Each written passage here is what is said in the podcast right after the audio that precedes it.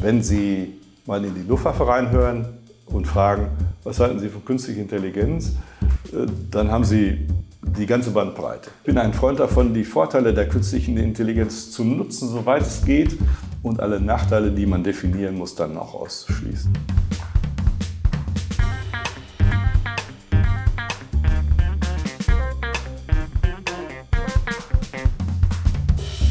Willkommen zu Folge 58 von Erststimme. Seit dem russischen Angriff auf die Ukraine ist der Krieg bei uns in Deutschland wieder viel stärker ins Bewusstsein gerückt. Und damit auch die Frage, wie unsere eigene Verteidigung eigentlich aufgestellt ist. Diese Verteidigung muss angepasst sein an die heutige Zeit und an Technologien, die neue Formen von Kriegsführung möglich machen. Wie bereitet sich die Bundeswehr darauf vor? Und wie kann künstliche Intelligenz in der Landesverteidigung eigentlich helfen? Darüber und über viele weitere Fragen spricht meine Kollegin Juliane Hessmann mit Generalleutnant Dr. Ansgar Rieks.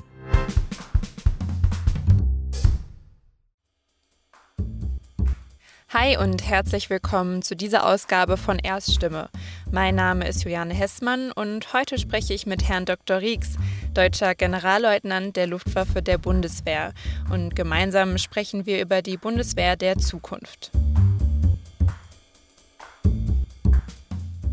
Ja, vielen Dank, Herr General Dr. Rieks, dass Sie sich heute die Zeit genommen haben für unser Gespräch über die Bundeswehr der Zukunft, eben mit dem Fokus auf künstliche Intelligenz. Ja, und besonders spannend finde ich tatsächlich, dass wir ähm, die Podcast-Folge hier heute in der Luftwaffenkaserne aufnehmen dürfen, also quasi live vor Ort. Ja, vielen Dank für die Einladung. Ja, ich freue mich auch, Frau, Frau Hessmann, dass Sie hier sind, weil das ist ja erstmal nicht nur ein spannendes Thema, sondern natürlich auch ein breites Thema über das wir heute in dem Podcast reden. Und vielleicht schaffen wir es ja in der Zeit, die wir miteinander haben, diese Breite, aber auch in ein Stück weit Tiefe dann miteinander zu diskutieren. Wunderbar, vielen Dank. Genau, Sie sind ja deutscher Generalleutnant der Luftwaffe der Bundeswehr. Ähm, wie darf ich mir da eigentlich Ihren persönlichen Alltag hier vor Ort vorstellen? Was haben Sie so für Aufgaben? Was ist da so auf der To-Do-Liste? Ja, Sie haben jetzt zwei Dinge genannt. Einmal gibt es den Dienstgrad und einmal gibt es die Funktion. Also der Dienstgrad ist Generalleutnant und die Funktion ist Stellvertreter des Inspekteurs der Luftwaffe. Und natürlich haben Generale ganz grundsätzlich äh, als Auftrag immer äh, Linien vorzugeben, äh, Richtungen zu bestimmen, äh, das alles zu entwickeln, auch Narrative zu entwickeln, mit denen man Dinge erklärt und letztlich und endlich Verantwortung zu tragen. Äh, für die Dinge, die hier in der Luftwaffe entschieden werden. Das betrifft alle Generale und insbesondere den Inspekteur und mich natürlich. Und auf der anderen Seite, wenn Sie den, als, als, Stellvertreter des Inspekteurs der Luftwaffe Ihren Dienst tun, dann haben Sie äh, eigentlich die Funktion des alter Ego des Inspekteurs. Das heißt, alles, was der Inspekteur nicht macht, machen Sie. Oder umgekehrt. Und äh, das Zweite ist, äh, dass ein paar Aufgaben an mir hängen, die ganz spezifisch sind, die mir zugeteilt sind. Das eine ist, bin der Verantwortliche für alle Reservistenangelegenheiten in der Luftwaffe und seit einigen Jahren auch der Digitalisierungsbeauftragte des Inspekteurs. Und ich glaube, dass dieses Thema äh, dann zu unserem Podcast ganz besonders passt. Wie sind Sie eigentlich an diese Rolle gekommen oder was ähm, hat Sie auf dem Weg begleitet als Vorbild? Warum wollten Sie das machen, was Sie jetzt machen? Äh, ganz ehrlich, ich habe bei, bei einem kleinen Vier-Augen-Gespräch dem Inspekteur gesagt, ich sage, ich glaube, es wäre mal an der Zeit, einen Digitalisierungsbeauftragten in der Luftwaffe zu benennen, weil ich dieses Thema nicht nur für wichtig halte, sondern weil es kommt. Ähm, und insofern äh, hat er dann ein bisschen darüber nachgedacht und nach ungefähr ein paar Tagen hat er mir gesagt, äh, weißt du, Ansgar, gute Idee, du kannst das machen. Und so ist es letztlich am Ende gekommen. Sie haben ja auch selber Elektrotechnik studiert. Was würden Sie jetzt ähm, sagen? Welche Rolle ähm, oder wie hängen jetzt Technik und Digitalisierung? Sie haben ja gerade eben schon die Position, die Sie da selber auch irgendwie ins Leben gerufen haben, angesprochen. Aber was, was gibt es da für eine Querverbindung zwischen Technik und ähm, ja auch der Luftwaffe und der Bundeswehr, der Weiterentwicklung? Also zunächst mal mein Studium der Elektrotechnik genauso wie zur Luftwaffe zu gehen, äh, ist im Grunde genommen zunächst mal Abenteuer gewesen. Ähm, also ich komme aus einem mittelständischen Betrieb meines Vaters äh, und es war einfach nur vorgesehen, mal zwölf Jahre zu überbrücken und da habe ich gedacht, da mache ich mal was Cooles und die beiden Dinge Elektrotechnik und Luftwaffe waren cool damals. Äh, das ist übrigens bei Menschen heute ganz anders. Die gehen nicht ins Abenteuer, sondern sie wissen vorher, was, was sie erwartet, aber das ist eine andere Geschichte. Ähm, Technik und Digitalisierung ist natürlich in der Luftwaffe nichts Fremdes, weil wir immer schon eine digitale oder zumindest technisierte Teilstreitkraft waren und es auch bis heute sind. Also wir hatten schon Voice-over-IP in einem Vermeldenetz äh, in den 80ern und ähnliches.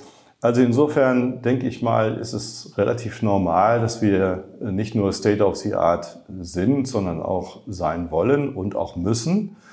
Ähm, vielleicht noch eins äh, dazu. Äh, das klingt immer so nach, die Luftwaffe ist schick oder ne, wir wollen schick sein und deswegen, äh, weil Technik ist ja auch ein Attraktivitätsfaktor, machen wir das Ganze. Ich glaube, dass das etwas zu tun hat mit bestehen können, den Auftrag erfüllen können. Also Technik und insbesondere Digitalisierung ist notwendig als Voraussetzung sozusagen, das zu tun, was der, was der Luftwaffe ins Stammbuch geschrieben wird. Und deswegen sind wir so unabdingbar miteinander verbunden, äh, Technik und Digitalisierung und Luftwaffe in unseren modernen Fähigkeiten. Und ganz ehrlich gesagt, ich glaube auch, das geht über die Luftwaffe deutlich hinaus, wie Sie ja wissen.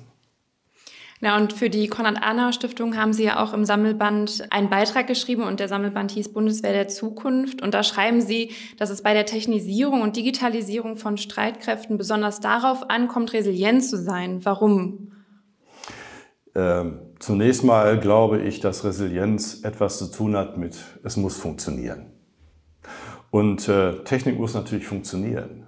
Das ist klar. Auch, auch wenn manche Rahmenbedingungen schwierig sind. Also wir haben zum Beispiel Hubschrauber in Staub und Sand im Einsatz. Äh, sie müssen dann funktionieren in gleicher Art und Weise, wie wenn das nicht der Fall wäre. Äh, genauso wie äh, Luftfeuchtigkeit, aber auch feindliches Einwirken. Also wenn bei einem ersten Schuss wegen der Lautstärke irgendwas in sich zusammenfiele beispielsweise, das wäre ja furchtbar. Also insofern ist Resilienz etwas mit, es funktioniert, auch unter schwierigen Rahmenbedingungen. Und dann gibt es noch ein zweites, das ist natürlich das Thema Digitalisierung, bringt es dann mit sich.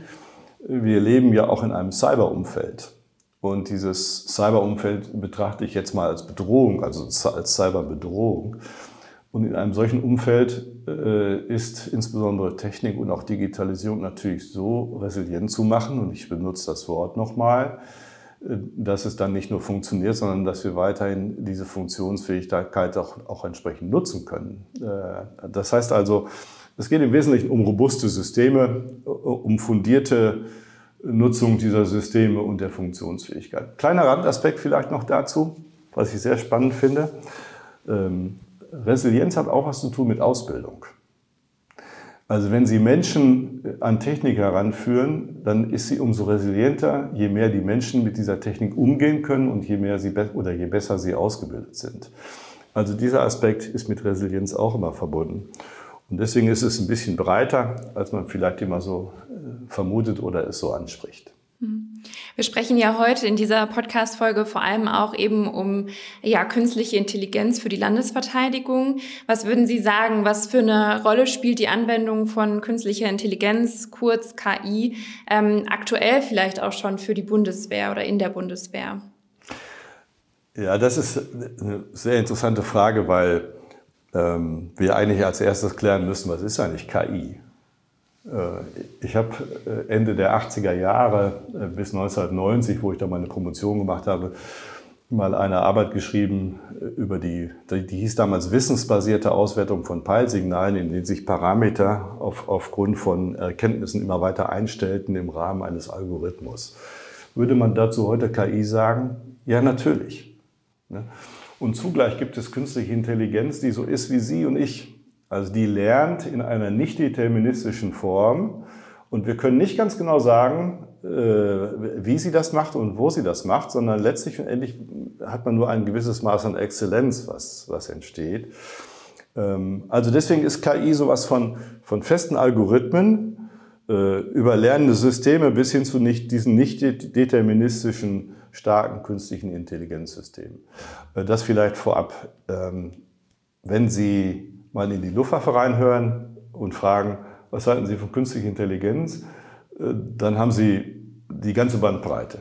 Ich glaube, das ist in der Bevölkerung bei uns auch so. Also die, die einen sagen, ja, hier habe ich ein Problem, ne? das Problem wird immer schwieriger, dann kommt eine künstliche Intelligenz und löst es und schon ist, gehen wir den Weg weiter nach vorne. Und andere sagen, naja, künstliche Intelligenz ist etwas, das entmenschlicht uns. Das darf auch nicht sein. Äh, wir müssen sehen, dass wir künstliche Intelligenz begrenzen, in eine Box packen und so weiter. So, ich bin bei diesen 1-0-Entscheidungen immer, immer vorsichtig, weil ich glaube, dass es irgendwo in der Mitte liegt äh, zwischen diesen Dingen. Ähm, aber es ist auf alle Fälle eins, und das muss man sagen, künstliche Intelligenz ist etwas, was uns alle durchdringt, was in jeder Technik vorkommt, was wir in der Operationsführung haben, wie in der Ausbildung, wie in vielen anderen Bereichen. Also was so horizontal liegt gegenüber diesen vertikalen Fähigkeitsentwicklungen. Und deswegen ist es schon, ist es schon wichtig. Also in a nutshell, äh, ich bin ein Freund davon, die Vorteile der künstlichen Intelligenz zu nutzen, soweit es geht, und alle Nachteile, die man definieren muss, dann auch auszuschließen. Mhm. Und wie sieht das in der Kriegsführung aus? Wird da KI jetzt aktuell schon, also Sie haben ja gesagt, es, es kommt immer, also das ist in vielen Bereichen, wird es denn jetzt bewusst eingesetzt in der Kriegsführung aktuell schon, in den Kriegen, die auf der Welt quasi ähm, ja existieren? Ja, wenn Sie das Wort Kriegsführung nehmen, dann ist das vielleicht ein bisschen, bisschen breit, weil Krieg ist, hat verschiedene As Aspekte und Facetten und äh, geht von Operationsführung über Technologie und alles um Material. Äh, ich würde lieber, wenn Sie diese Frage stellen, nach der Konsequenz und so weiter von Fähigkeiten äh, sprechen. Ähm, und natürlich hat künstliche Intelligenz Auswirkungen auf Fähigkeiten. Also zum Beispiel hilft, viele Daten auszuwerten, ist viel schneller als der Mensch. Ne? Ähm, kann auch äh, Muster und Anomalien erkennen in gewissen Dingen, die sie vielleicht als Mensch so schnell nicht haben oder nur mit viel Erfahrung beispielsweise, kann auch lernen dadurch. Ähm, und äh, was ich auch sehr spannend finde, äh, künstliche Intelligenz kann ihnen auch Ratschläge geben. Also wir haben in der Luftwaffe ganz, ganz, ganz konkret mal eine Untersuchung gemacht, wie künstliche Intelligenz zum Beispiel bei Command and Control, also in der Führung eingesetzt werden kann. Und das ist relativ erfolgreich gewesen. Wir haben sie vorher angelernt. Und das, was die Ratschläge aus der künstlichen Intelligenz war, war ungefähr so, wie der Mensch sich selbst das vorgestellt hätte, nur mit sehr viel schnellerer Reaktionsgeschwindigkeit. Und äh, vielleicht nochmal äh, auch ein anderes Beispiel, was ich sehr, sehr spannend finde wenn Sie in ein Flugzeug sich setzen und fliegen von A nach B, äh, dann ist künstliche Intelligenz beispielsweise äh, ja auch in der Avionik. Äh, wie viel, wie viel Rechnerleistung, wie viel künstliche Intelligenz ist heute dazu da, den Piloten zu unterstützen, teilweise sogar Funktionen zu übernehmen, teilweise ihn zu beraten und so weiter gegenüber der ursprünglichen Fliegerei, nicht, wo alles noch mechanisch selbst gemacht werden musste und so. Äh, was, was so weit geht, dass sie ja heute zu 95 Prozent automatisch landen, äh, was vor ungefähr 30, 40 Jahren noch völlig undenkbar war. Also insofern ist künstliche Intelligenz, äh, glaube ich, schon in die Fähigkeiten einbezogen, aber wir müssen sie natürlich weiterhin ausbauen und insbesondere dort, wo wir sag mal, vielleicht in, in, der, in der Zukunft sie noch zielgerichteter einsetzen können. Jetzt haben Sie gerade schon die Zukunft angesprochen. Was meinen Sie, was ähm, für eine Rolle wird KI jetzt zukünftig auch im, in Kriegen spielen? Wird es so zum entscheidenden Faktor oder ähm, eher ähm, die Fähigkeiten, die Sie ja gerade schon angesprochen haben, immer weiter unterstützen und ausbauen? Hm. Die äh, Fähigkeiten leiten sich, und es sollte auch immer so sein, das ist uns in den letzten Jahren ein wenig verloren gegangen, weil wir hatten keine Bedrohung, immer von der Bedrohung ausgehen. Äh, Fähigkeiten hängen auch ein bisschen an dem Gegner beispielsweise oder an dem potenziellen Gegner. So nutzt er denn auch die Fähigkeiten von künstlicher Intelligenz oder nicht? Ja, natürlich. Äh, das bedeutet, wir stehen auch einem potenziellen Gegner gegenüber, der das natürlich äh, vollständig nutzt. Und deswegen ist diese Bedrohung, diese Unmittelbarkeit von künstlicher Intelligenz dann natürlich auch ein Anlass, künstliche Intelligenz auch bei uns zu benutzen. Ähm, ich glaube, das ist auch wichtig. Äh, umgekehrt ist es so, wissen Sie, wir haben in der Vergangenheit immer Technik entwickelt, also in den letzten 20 Jahren. Und wenn sich Technik entwickelt hatte, haben wir überlegt, wie bringen wir jetzt diese entwickelte Technik in die Fähigkeiten der Streitkräfte ein oder der Luftwaffe. Momentan dreht sich das ein bisschen um, glaube ich. Und insofern, als dass der, der Gegner, die Bedrohung, die wieder da ist, Landes- und Bündnisverteidigung, äh, bis hin zu äh, den Szenarien, die wir haben, natürlich zunächst mal eine, eine operative Idee erfordert, wie man denn überhaupt da bestehen kann, beziehungsweise den Auftrag erfüllen kann. Das hat mit Technik noch gar nichts zu tun. Wenn Sie also das entwickelt haben, äh, nehmen wir mal ein Beispiel, ne? also ein System von Systemen äh, gegen eine gegnerische Luftverteidigung fliegen zu lassen, dann muss anschließend die Technologie, also die Forschung, die Firmen, die Ingenieure und so weiter sich hinsetzen und überlegen, ja, wie machen wir das jetzt mit der modernen Technologie, die wir so haben?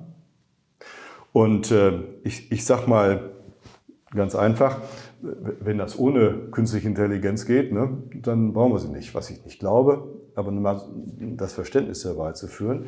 Äh, wenn künstliche Intelligenz da eine große Rolle spielt, dann sollte man sie auf alle Fälle nutzen. Also das, sind, das ist diese Umdrehung der Reihenfolge, die ich äh, gerade sehe. Ähm, mit ein bisschen Schmunzeln darf ich mal sagen, wir gewöhnen uns gerade um, nebenbei in den Streitkräften und in der Industrie in gleicher Art und Weise.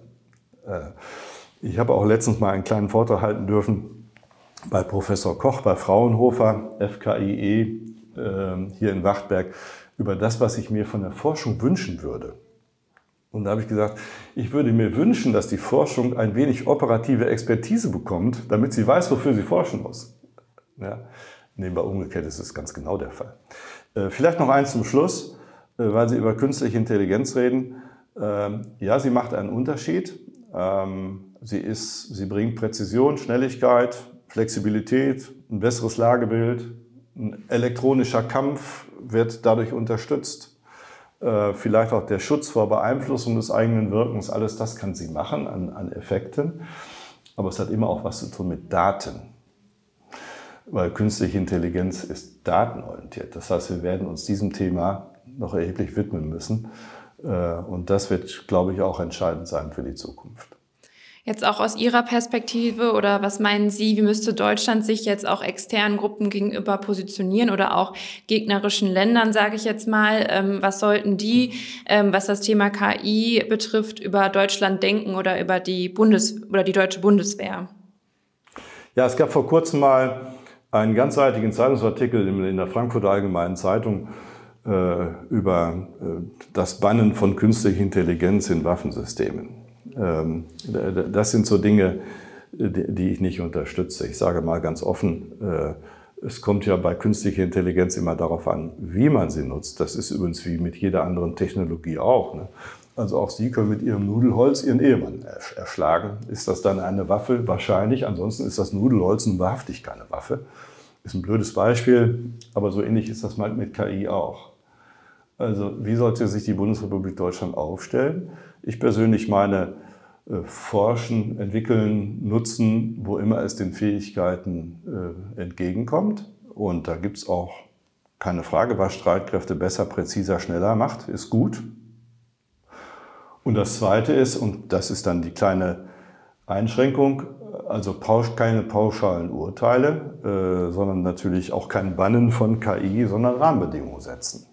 So, in welchen Rahmenbedingungen kann, kann künstliche Intelligenz äh, denn wirken? Und ich glaube, ähm, mal jenseits von äh, Dingen, die wir in unserem Menschenbild haben und was alles dann damit zu berücksichtigen ist, ist das bei uns vor allen Dingen in den Streitkräften, da es ja auch um letale, also um Waffeneinsatz und ähnliche Dinge geht, dass wir immer einen verantwortlichen Menschen oder eine verantwortliche Gruppe oder wie immer Sie es nehmen wollen, also jedenfalls muss ein, wie wir sagen, Human in the Loop bleiben.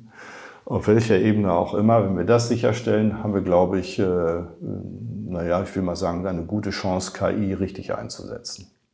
Über die Regularien möchte ich gleich noch mal ein bisschen ausführlicher äh, mit Ihnen sprechen. Ähm, vielleicht noch mal mit Blick ähm, auf den russischen Angriffskrieg in der Ukraine. Was können wir denn da ähm, ja über hochmoderne Waffensysteme oder aber auch den Einsatz von KI lernen? Ähm, wie ist das da aktuell, ähm, wenn man sich die Situation vor Ort anschaut? Ja, ganz kurz, äh, wenn Sie den russischen Krieg, Angriffskrieg in der Ukraine nehmen, äh, dann glaube ich, dass Russland noch nicht alle Fähigkeiten äh, einsetzt, die, die sie haben. Ähm, vor allen Dingen haben sie eins getan, sie haben es unterschätzt. Das, äh, das führt dann auch zu, zu solchen Entwicklungen, wie wir sie jetzt haben. Also unterschätzt logistisch, unterschätzt von der Zeit her, unterschätzt von der, vom Zusammenwirken zwischen Land, Luft und See, zwischen diesen Dimensionen und natürlich von der Wehrfähigkeit der ukrainischen Bevölkerung beziehungsweise auch der ukrainischen Armee. Und wo immer man das unterschätzt, ne, ist es natürlich dann meistens so, dass es dann zu solchen Situationen führt wie jetzt, wo, wo man eigentlich ja ganz anders erwartet hätte, dass die Russen das Ding mal eben, mal eben in kurzer Zeit, will ich mal sagen, siegreich in Anführungszeichen beenden können. Ne? Also so kann auch Schalke 04 gegen Bayern München gewinnen. Äh, man muss, es nur, man muss nur Schalke 04 genügend unterschätzen, äh, was gerade äh, vielleicht eine schwierige Sache ist, aber sag mal, ich würde es mal grundsätzlich so sagen. Ähm, also was lernen wir daraus, beziehungsweise was ist auch mit Technologie? Ähm, es kommt neue Technologie zum Einsatz. Also wir haben Drohnen, wir haben auch neue Steuerungsverfahren. Wir, wir sehen auch, insbesondere auch bei der Flugabwehr, dass auch technologische Systeme auch auf der ukrainischen Seite gut bestehen können.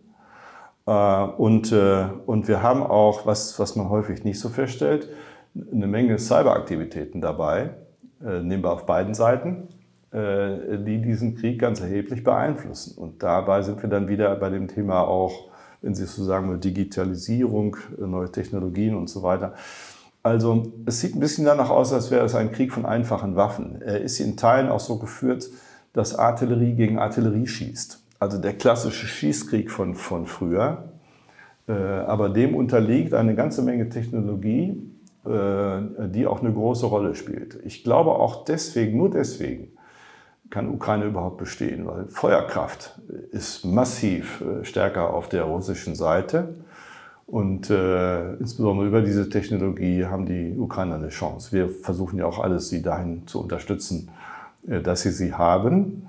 Und äh, vielleicht abschließend noch dazu kann ich als Luftwaffenoffizier natürlich auch sagen, man sieht auch, wie wichtig eine gute Luftlage ist, die die Russen nicht herstellen können aufgrund der guten Flugabwehr der Ukrainer, äh, um einen solchen Krieg zu gewinnen. Und äh, deswegen hat ja auch die Bundesrepublik Deutschland ja vor allen Dingen auch Flugabwehrsysteme äh, den Ukrainern geliefert, in vielfacher Form, mit, der, mit denen sie recht erfolgreich sind. Braucht die Ukraine da noch äh, zusätzliche Waffensysteme von Deutschland? Also gibt es da etwas, was vielleicht noch ähm, zusätzlich geliefert werden sollte aus, äh, von deutscher Seite aus? Äh, es wird, solange wie der, wie der Krieg andauert, notwendig sein, die Ukraine zu unterstützen. Äh, nun, wenn Sie dann von, wenn Sie die deutsche Seite fragen, dann muss ich sagen, wir machen das schon gemeinschaftlich, natürlich im Bündnis und auch in der Europäischen Union. Also die, die Abstimmung zwischen den verschiedenen Nationen. Erstmal findet sie statt, zum Zweiten finde ich sie gut und richtig, weil wir deutscherseits natürlich auch, selbst wenn, wenn also das Bündnis angegriffen würde, niemals alleine kämpfen würden und so kann auch nicht die Ukraine alleine verseucht werden. Ähm, ich habe ein gewisses Maß an Verständnis, dass aber eine zweite Sache auch eine wichtige Rolle spielt. Und das ist die Verteidigungsfähigkeit der NATO, die ja auch eine unglaubliche Reaktion gleich zu Anfang gezeigt hat. Also wenn man mal sieht, was in den ersten Tagen nach dem 24. Februar bis heute passiert ist, äh, dann ist die NATO äh, nun, bei, nun beileibe nicht hirntot, wie der französische Staatspräsident es 2019 mal gesagt hat, sondern sie hat sich verteidigungsfähig gezeigt. Ähm, bei allen äh, Dingen, die, wie soll ich das sagen, eine, eine Situation auch im Spezifischen erfordern, war diese Reaktion, diese Kohärenz des Bündnisses, glaube ich, ganz erheblich wichtig. Das bedeutet auch, wir werden auch da zusammen die Ukraine unterstützen äh, mit allen Nationen. Ich bin ohnehin sehr äh, erfreut darüber, das darf ich mal sagen, äh, dass alle diese Nationen äh, fast sogar in den Anfangstagen äh, mehr machen wollten, als sie schon getan haben. Und der amerikanische Aircom jetzt zum Beispiel, in Rammstein, der in Rammstein zuständige General äh, für die entsprechende Unterstützung, aber insbesondere auch für die Verteidigung in Europa, hat immer gesagt, langsam, langsam, langsam, wir müssen lange durchhalten. Also sie wussten schon, dass es länger geht. Ähm, also die Initiative war groß und sie ist, glaube ich, auch bei uns groß mit Blick auf die Unterstützung der Ukraine, unabhängig davon, dass wir unsere Verteidigungsfähigkeit bewahren müssen. Sie haben ja gerade auch schon ähm, angesprochen, dass durchaus auch intelligente Waffensysteme aktuell in der Ukraine angewendet werden. Wie sieht das denn mit der Entwicklung aus? Ähm, können Sie da vielleicht einen Einblick geben, welche Systeme gerade äh, entwickelt werden ähm, oder vielleicht noch ähm, ja, ausstehen in der Produktion? Ähm, woran arbeitet die Bundeswehr da gerade vielleicht? Mhm. Der, der spannende Begriff, den Sie genannt haben, äh, ist intelligente Systeme. Ähm, manchmal frage ich mich denn, was denn Intelligenz mit Blick auf die Systeme denn heißt. Äh, ist intelligente Systeme gut funktionierende, äh, ein gut funktionierendes System ist ein intelligentes System menschenzentriert, weil wir Intelligenz ja häufig beim Menschen festmachen. Oder ist Intelligenz ohnehin unabhängig von allem? Es gibt ja auch einige, die sagen, Intelligenz ist etwas, was da ist, und was der Mensch sich sozusagen geangelt hat, in Anführungszeichen, im Rahmen der Evolution, was aber auch woanders sein könnte. Und es gibt andere, die sagen, der, nur der Mensch hat Intelligenz und alles andere ist nicht Intelligenz, sondern irgendwie von ihm äh, ja, gut gemacht oder ähnlich. Ja. Also in diese philosophische Diskussion können wir natürlich einsteigen, möchte ich aber jetzt hier vielleicht im Rahmen des Interviews nicht tun und des Podcastes. Ähm, also was entwickeln wir gerade? Ich, insbesondere wo dann auch künstliche Intelligenz zum, zum Ansatz kommt. Äh, das, das eine ist, wir, wir gehen mit Datenverarbeitung und mit Datenmanagement und mit allen diesen Dingen aus Sensoren, aber natürlich auch mit der Übertragung dann in Führungssysteme hinein und dann entsprechend wieder die Zurückübertragung an die Systeme, die zum Einsatz kommen, äh, mit künstlicher Intelligenz um. Das bedeutet, wir haben wir haben im Wesentlichen eine Datenverarbeitung, die wir schnell machen, die wir gezielt machen, äh, die uns auch hilft, bei den, bei den vielen Daten, die wir jetzt äh, seit einiger Zeit haben, zielgerichtet auch zu nutzen. Das heißt, wir haben ein besseres Lagebild unter anderem. Ähm, Sie können, und das machen wir natürlich auch, ähm, insbesondere künstliche Intelligenz, aber auch dafür nutzen, äh, dass Sie einen Systemverbund haben. Also das Flugzeug fliegt nicht für sich alleine, sondern es führt beispielsweise noch fünf Drohnen mit. Äh, wir verbinden Flugzeuge mit Schiffen beispielsweise. Wir haben auch Spezialkräfte, die Lagebilder brauchen, die aus der Luft kommen, unmittelbar damit versorgt, äh, bis hin zu dem einzelnen Soldaten, äh, der vor Ort heutzutage eine unglaubliche elektronische Vernetzung hat. Also den, den einfachen Soldaten in seiner Schützenmulde, äh, den ich noch kenne aus den 70er Jahren, also das ist lange zu Ende. Und in all diesen Systemen, überall steckt ein gewisses Maß an Auswertealgorithmik, an, wenn, wenn Sie so wollen, künstliche Intelligenz drin. So. Es gibt noch ein, ein, äh, eine ja, Ent Entwicklung, die wir als dringend notwendig ansehen, aber aus der operativen Brille heraus, die dann aber wahrscheinlich auch künstliche Intelligenz nach sich zieht. Äh, das nennt sich Multi-Domain. Also die Domänen, die operativen Domänen, die wir haben, sind derzeit Land, Luft und See, Cyber und Weltraum. Und in allen diesen Domänen müssen wir zukünftig zusammenarbeiten oder mit allen diesen Domänen, zwischen diesen Domänen. Äh, und insbesondere deswegen spielt äh, die künstliche Intelligenz eine Rolle, weil nur sie kann es schaffen, das, das effizient und zielgerichtet zu machen. Ähm, also ich will nochmal sagen, also vom Heute der Datenverarbeitung über ein System von Systemen, Drohnen und Flugzeug zum Beispiel, bis hin zu Multidomain, das ist die Entwicklung, die im Wesentlichen durch künstliche Intelligenz deutlich gefördert wird. Mhm.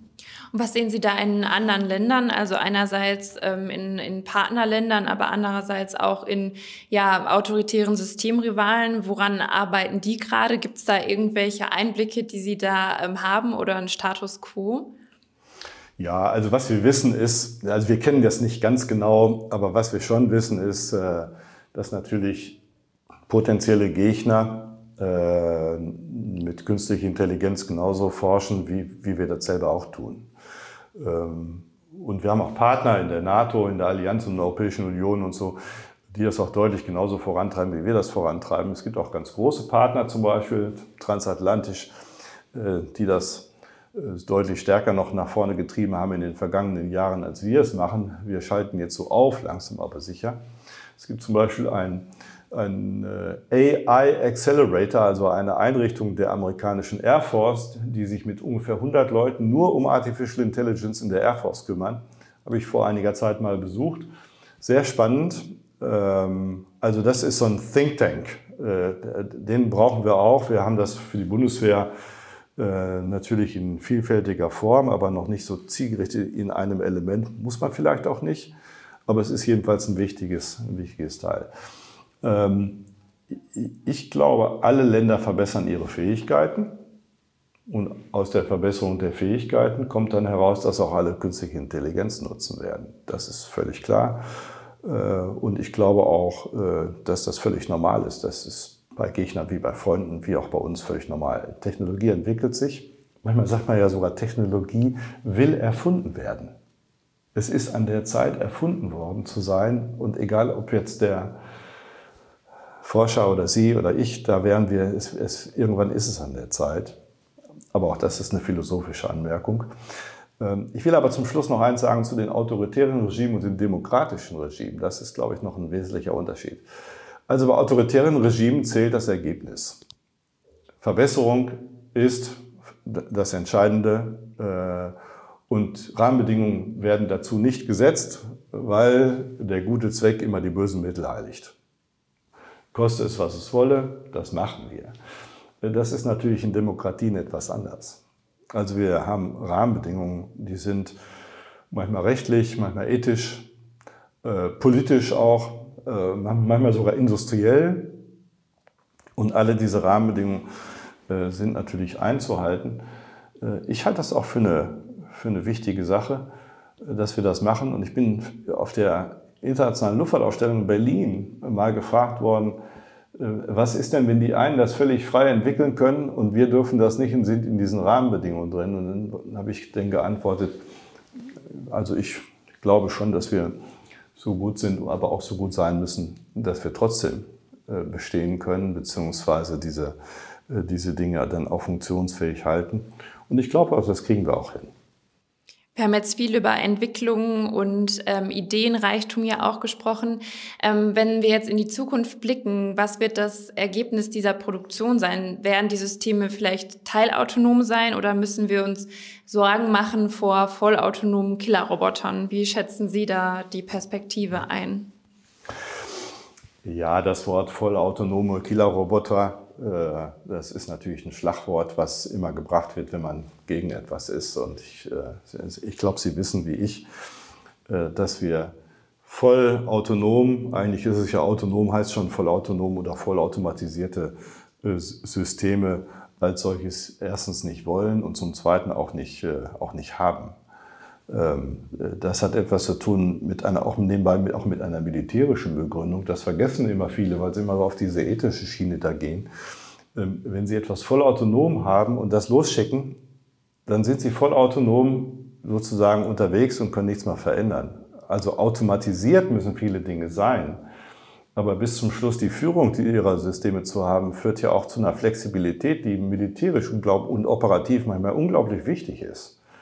Ja, also es hat was zu tun mit Ethik, aber auch mit, mit Operationsführung, dass sie, dass sie nicht voll autonome Systeme haben. Ähm, ich spreche deswegen auch, sage ich ganz offen, viel lieber von Automatisierung. Weil man bei Automatisierung auch einen Automatisierungsgrad hat. Ja, also von null Automatisierungsgrad bis, bis zu 100 Prozent und dann wäre es autonom sozusagen. So.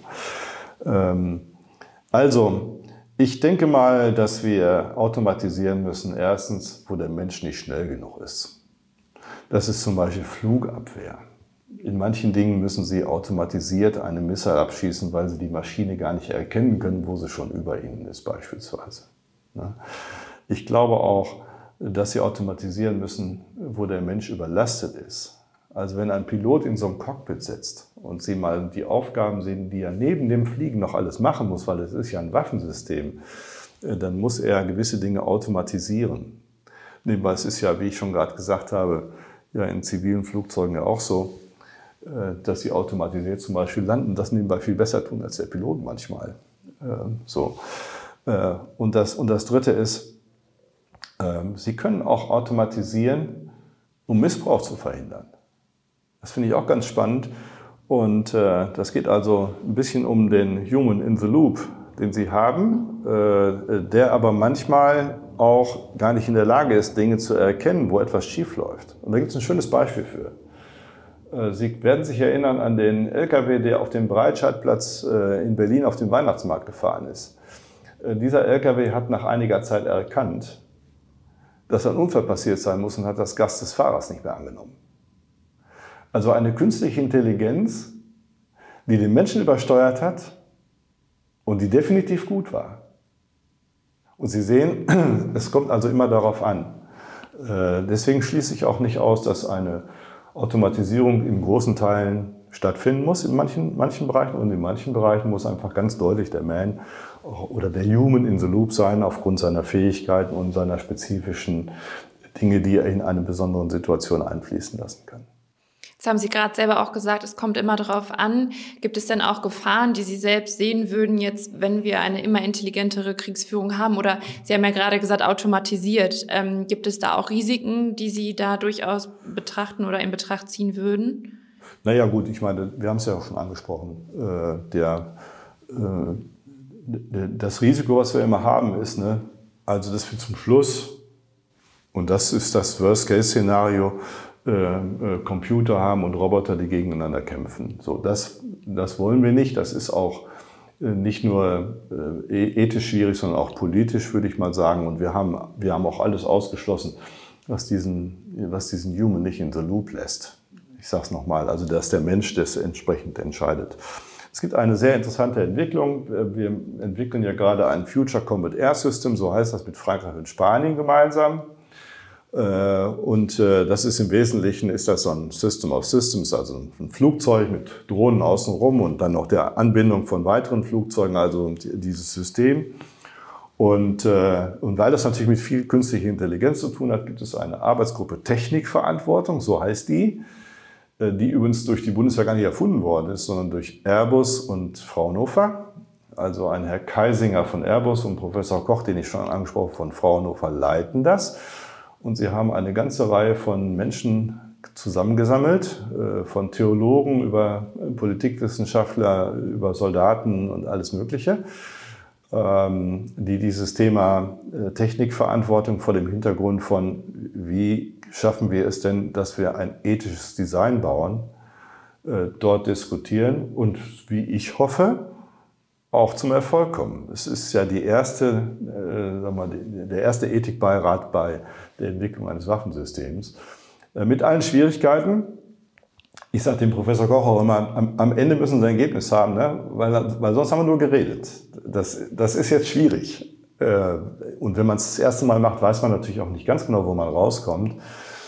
Aber ich bin ganz guter Hoffnung, dass ein Ethical Design äh, auch in der Technologieentwicklung heute möglich ist und dass wir das ansetzen sollten, genau das auch zu realisieren. Was glauben Sie, wie das Teile der Bevölkerung wahrnimmt? Also was ist da im Fokus? So die, die Sorge ähm, vor der Zukunft oder ähm, vielleicht auch andererseits eben ähm, ja, der Ruf danach, ähm, die, ähm, das Militär weiterzuentwickeln und auch zu Teil automatisieren oder automatisieren oder weiter auto, ähm, zu automatisieren? Was, was sagen Sie, was äh, überwiegt da vielleicht? Mhm. Also Sie müssen bei äh, Frau Hessmann, bei Bevölkerung, glaube ich, nochmal unterscheiden. Meinen Sie äh, die Frau oder den Mann auf der Straße, die sich damit nicht befasst haben?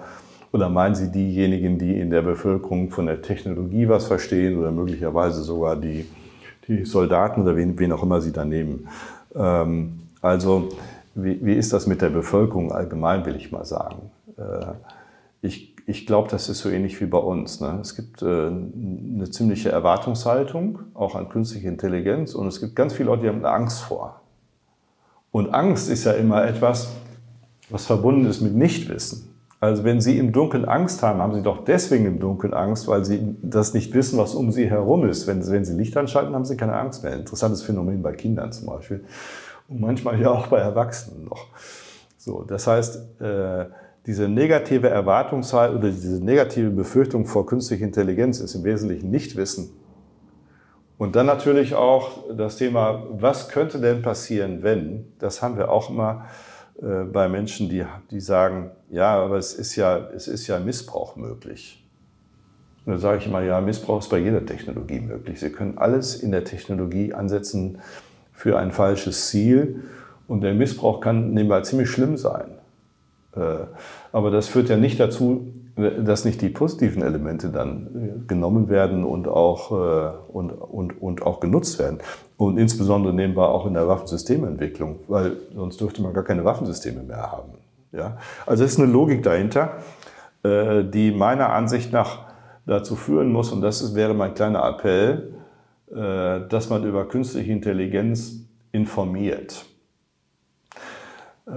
Das Stichwort Explainable AI, also zu erklärende äh, künstliche Intelligenz, äh, führt manchmal zu schwierigen Situationen, weil künstliche Intelligenz ist kompliziert und äh, ganz viele Menschen werden es wahrscheinlich auch nicht verstehen können, selbst wenn sie es erklären. Aber man muss es dann einfach von den Wirkungen her erklären, was sie macht und wie sie genutzt wird und was die Rahmenbedingungen sind. Und deswegen bin ich ein großer Freund davon, viel auch darüber zu reden, ne? was, wir, was wir machen, was wir wollen. Am besten könnten es, glaube ich, die Forscher und Techniker. Also ich würde mir zum Beispiel mal gerne mal äh, äh, sowas erklären lassen wie Quantencomputing. Das verstehe ich, trotz dass ich Elektrotechnik studiert habe, noch nicht so vollständig. Äh, künstliche Intelligenz kann man mal mit anfangen und da müssen wir, glaube ich, mit in die Bevölkerung. Ich glaube, ein Punkt, ähm, der ja auch die Bevölkerung oder Teil der Bevölkerung eben beruhigen würde, wäre es zu wissen, es gibt einen rechtlichen Rahmen. Wir haben es ja jetzt auch im Gespräch schon ein paar Mal angesprochen über ethische Faktoren, aber auch eben rechtliche Aspekte. Ähm, ja, was meinen Sie, schaffen wir es da einen rechtlichen Rahmen für die Nutzung von KI oder künstlicher Intelligenz eben in der Nutzung zu setzen? Schaffen wir da diesen Rahmen zu entwickeln?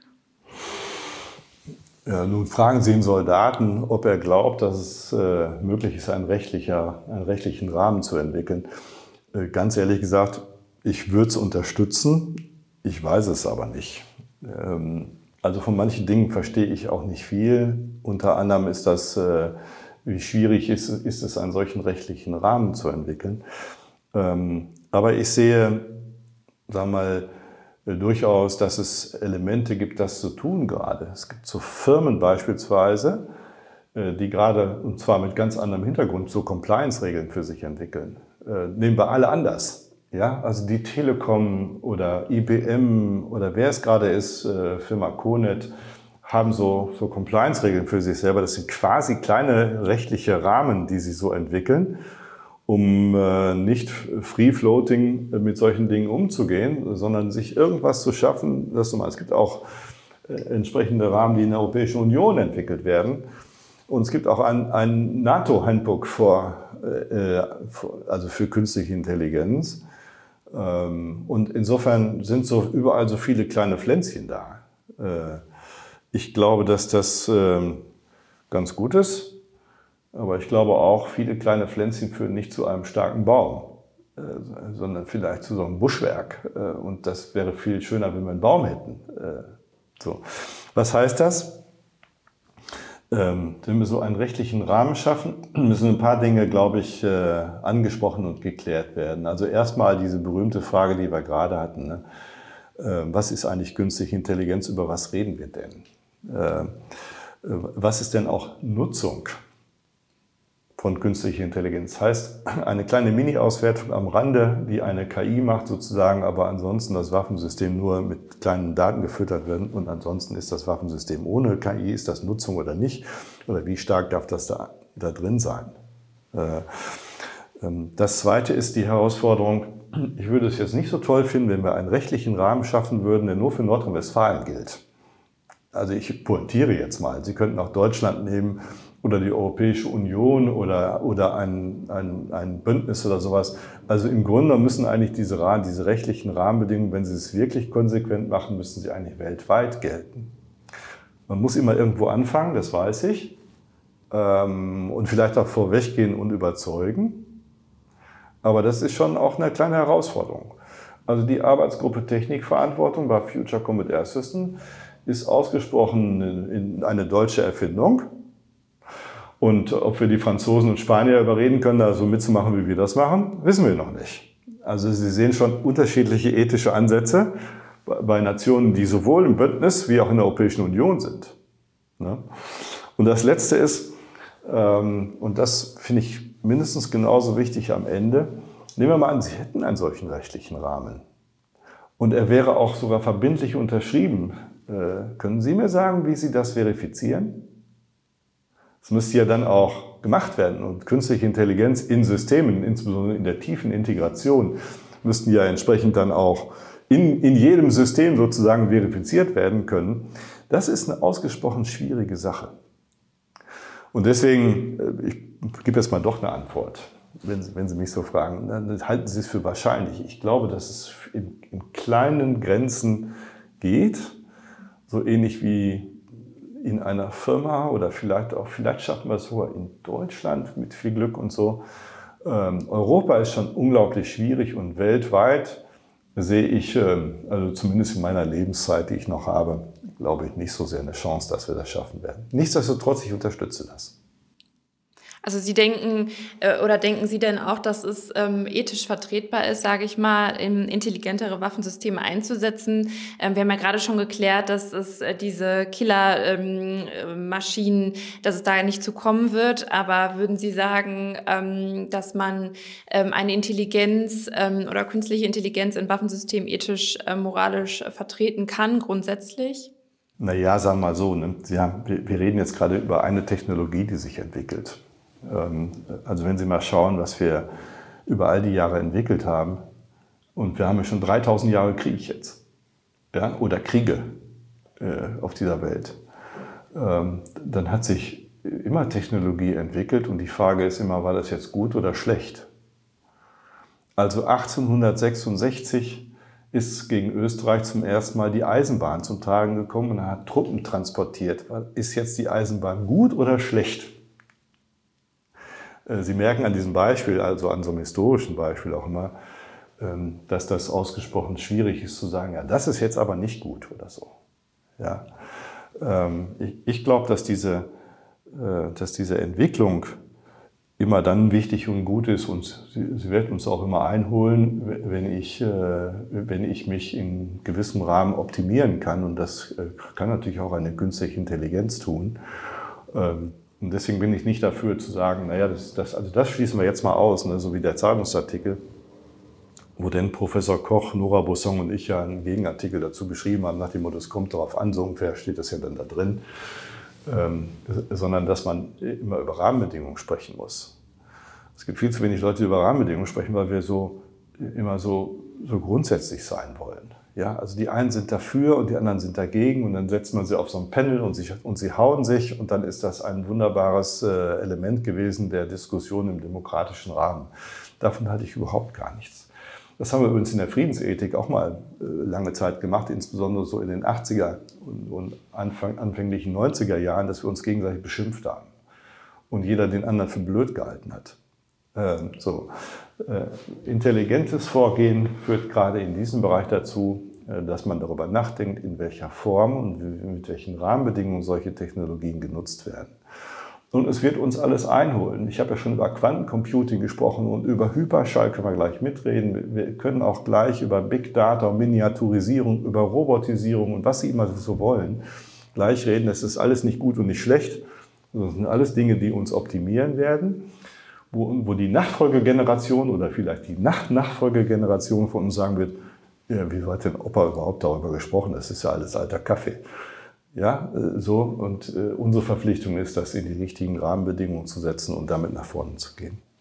Wenn Sie über diese Rahmenbedingungen auch nachdenken ähm, oder wie man diese eben ausgestalten könnte oder vielleicht, was Sie gut oder schlecht fänden, inwiefern spielen da vielleicht auch, Sie haben vorhin auch verraten, Sie sind ähm, Katholik, wie, inwiefern spielt das ähm, dabei eine Rolle? Also beeinflusst Sie Ihr Glauben ähm, bei den Rahmenbedingungen oder beim Nachdenken über diese Bedingungen?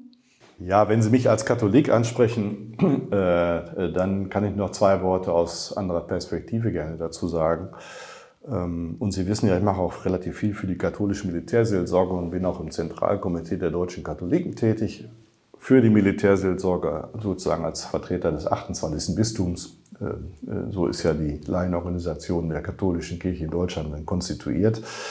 Ähm, dann kommen ein paar Dinge ins Spiel, die ich jetzt mal über meine eigene Kirche sagen muss. Und nebenbei über mich selber auch natürlich. Ja.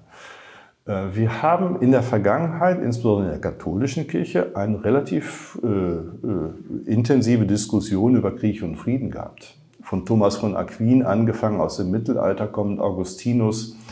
Und da ist dieses, äh, die, sind diese beiden Dinge entstanden wie Jus ad bellum, also das Recht zum Krieg, oder Jus in bello, das Recht im Krieg. Und es sind Rahmenbedingungen geschaffen worden, die dann später eingeflossen worden sind eingeflossen sind, auch in Gesetzgebung oder äh, Kriegsvölkerrecht und so weiter. Also die, hm, die vier Prinzipien, die man da immer daraus ableitet, die man so kennt, sind, es muss jemand sein, der Verantwortung trägt, es muss proportional sein, also nicht mit Kanonen auf Spatzen schießen, man muss diskriminieren, das heißt den Krieger unterscheiden, den man bekämpft, von der, von der Zivilbevölkerung und es muss immer Waffeneinsatz das letzte Mittel sein. Das sind so die vier klassischen Kriterien, die man daraus abgeleitet hat.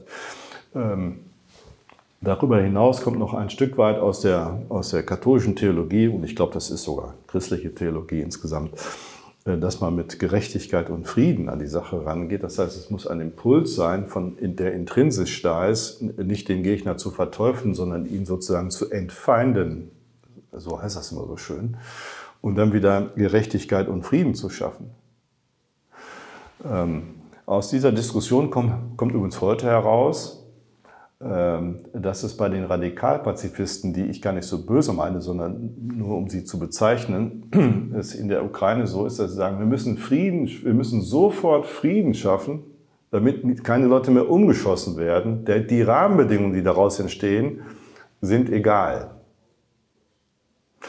Äh, und dann gibt es andere, die sagen, nein, es ist äh, christlich-ethische nicht nur Tradition, sondern Verantwortung auch, äh, diese, diese Gerechtigkeit und die Freiheit mit in den Raum zu stellen. Frieden ist nicht um jeden Preis Frieden, weil sonst müssten ja Soldaten von vornherein schlechte Menschen sein. Das ist, das ist je nachdem, wo sie stehen, aus der, aus der Theologie herauskommt, die eine, die andere Seite extrem. Und ich glaube, dass diese Verantwortungsethik sich immer auch durchgesetzt und hat und auch das wäre auch meine. Also ich trage Verantwortung für die Menschen, die ich da habe und so weiter. Ich bin ein wenig, ein wenig unzufrieden mit der Diskussion in der katholischen, in der evangelischen und sonst was Kirche über die Kriterienentwicklung.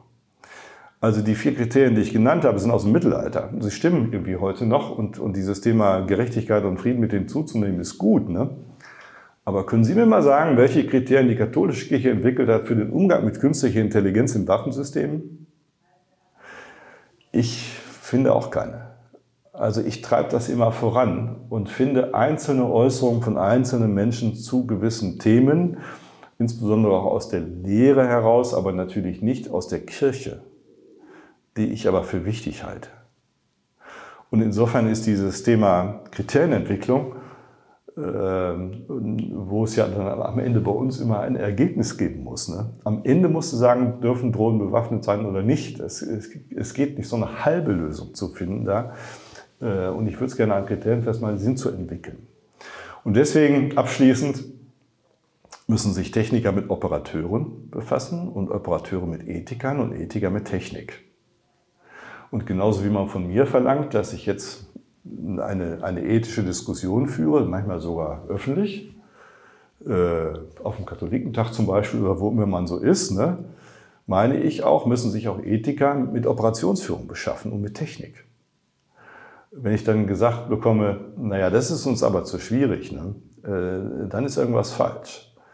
Also ist das, ist das, man ist so aufeinander angewiesen, will ich mal sagen, wenn man in diese Zukunft geht und ich hoffe, dass das gelingt. Ja, vielen Dank für den Ausflug in Ihre Gedanken dazu. ähm, vielleicht werden wir diese, das ganze Gespräch nochmal zusammenfassen. Ähm, wir hatten ja vorhin ähm, auch schon noch einmal darüber gesprochen. Ähm, es geht darum, Fähigkeiten weiterzuentwickeln, ähm, besser zu werden ähm, oder auch schneller zu werden. was bedeutet das jetzt konkret für die Streitkräfte da draußen? Also welche neuen Anforderungen entstehen durch künstliche Intelligenz, durch neue Waffensysteme auch für die Streitkräfte? Fachkräfte jetzt nicht nur in Bezug an die Anwendung oder an die technischen Fähigkeiten, sondern eben auch moralisch, ethisch. Ähm, was müssen die Streitkräfte noch mitbringen, neben ihren ganzen anderen Fähigkeiten, ähm, um Situationen zu bewerten und Entscheidungen auch treffen zu können? Ja, so die, Sie fragen nach den, nach den Effekten äh, in, in der ganzen Bandbreite, äh, liebe Frau Hessmann. Das ist, meiner Ansicht nach ist das durchaus auch vielfältig, welche Effekte das bringen wird. Ich bin nur nicht jemand, der immer so gerne sagt, pass mal auf, da kommt jetzt eine neue Technologie, wird alles verändern. Ähm, oder wir machen das jetzt anders und dann äh, es gilt alles nicht mehr, was früher war. Das, das stimmt natürlich nicht weil es ja um Fähigkeitsentwicklung geht und Fähigkeitsentwicklung in sich selber äh, natürlich ein Stück weit auch das alles andere verändert, aber man immer das auch schrittweise macht. Also ich würde sagen, was, was kann man sehen? Also erstens, günstige Intelligenz macht uns schneller. Ähm, wenn, wenn Sie das mal nehmen, dass es uns schneller macht, dann hat das natürlich dann eine weitere Folgerung, die heißt, Sie müssen dann auch Führung schneller machen. Das heißt, ihre Entscheidungen, die sie fällen müssen, müssen sie schneller machen. Sie müssen, können sich in den alten Führungsprozessen, die ja teilweise viele Stunden gegangen sind, verharren, sondern sie müssen letztlich und endlich ähm, äh, da, da fixer werden. Das Zweite ist, äh, die Verantwortung, die sie tragen, verändert sich. Nehmen wir nochmal den Piloten im Flugzeug. Ne? Früher hat er alle Knöpfe gezogen und ähm, mechanisch alles bewegt und so weiter. Heute äh, gibt er Daten ein und, die Maschine macht es selber. So welche Verantwortung trägt er? Er hat eine observierende Verantwortung viel mehr. Früher hat er eine durchführende Verantwortung gehabt. Also auf welcher Ebene ist Verantwortung zukünftig festzulegen? Und wie machen wir das, diesen Human in the Loop zu halten? Also was macht er jetzt selber noch und was braucht er nicht mehr tun? Äh, das ist eine zweite Veränderung die, die glaube ich, in der Operationsführung äh, uns deutlich verändern wird. Äh, es gibt ja Menschen, die sagen, also in der Führung verändert sich nie was in der Bundeswehr. Und wir wollen es auch gar nicht. Also das glaube ich schon. Wird übrigens viel Geld geben, mal in die übernächste Generation zu dürfen und mir das mal anzuschauen. Das wird nicht gelingen, aber es ist sehr spannend, was da gerade kommt. Und das Dritte ist, wenn Sie das, wenn Sie das von der Operationsführung her oder, von, von, dem, von dem Effekt her sehen, dann haben wir natürlich auch durch künstliche Intelligenz äh, viel detailliertere Lagebilder auf allen Ebenen. Also der Brigadekommandeur sieht den Schützen unten vor Ort. Ja? Also der Pilot im Command Fighter weiß, wo die Panzer stehen. Und alle solche ähnlichen Bilder, die man jetzt herbeiführen kann. Wie gehen wir also mit, einer, mit einem Lagebild um, was, was Ihnen, wenn Sie Glück haben, so detailliert alles Mögliche gibt, äh, dass es viel mehr ist als früher, vor dem Hintergrund dessen, wer was, wer was zu entscheiden hat. Also Sie können äh, Entscheidungen jetzt überall hinlegen, wo Sie möchten, weil das Lagebild kein Problem mehr ist. Äh, wie, wie definiert haben wir jetzt unsere Auftragstaktik, die wir bislang in der inneren Führung nach vorne getragen haben, nach dem Motto, jeder hat, kennt den Auftrag und dann macht er nach bestem Wissen und Gewissen das, was er möchte, gegenüber der Tatsache, dass jeder überall eingreifen kann.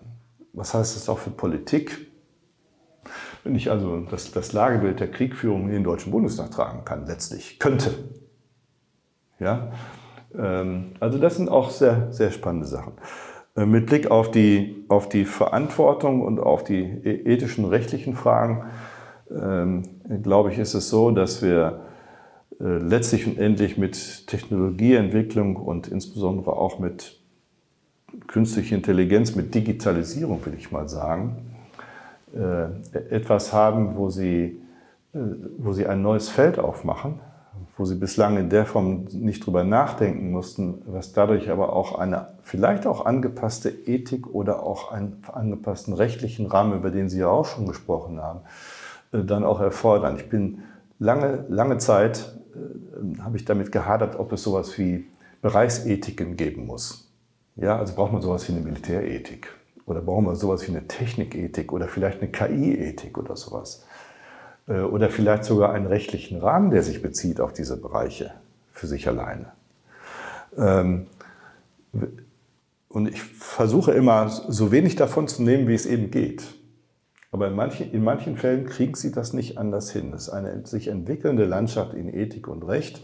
Und ich würde es lieber haben, wir gehen das aktiv an. Wir machen das ganz bewusst. Wir, wir, wir schaffen das gegenseitige Wissen aus unseren Stovepipes herauskommen, um das zusammenzubringen, als wir fahren irgendwie so mal schön geradeaus weiter und am Ende ne, stehen wir vor einer Frage, die wir dann fünf Jahre lang diskutieren, weil wir nicht zu Potte kommen und wir kriegen keine politischen Entscheidungen zu diesem Thema. Weder Ja noch Nein, wie das bei Drohnen, insbesondere in deren Bewaffnung, ja der Fall gewesen ist.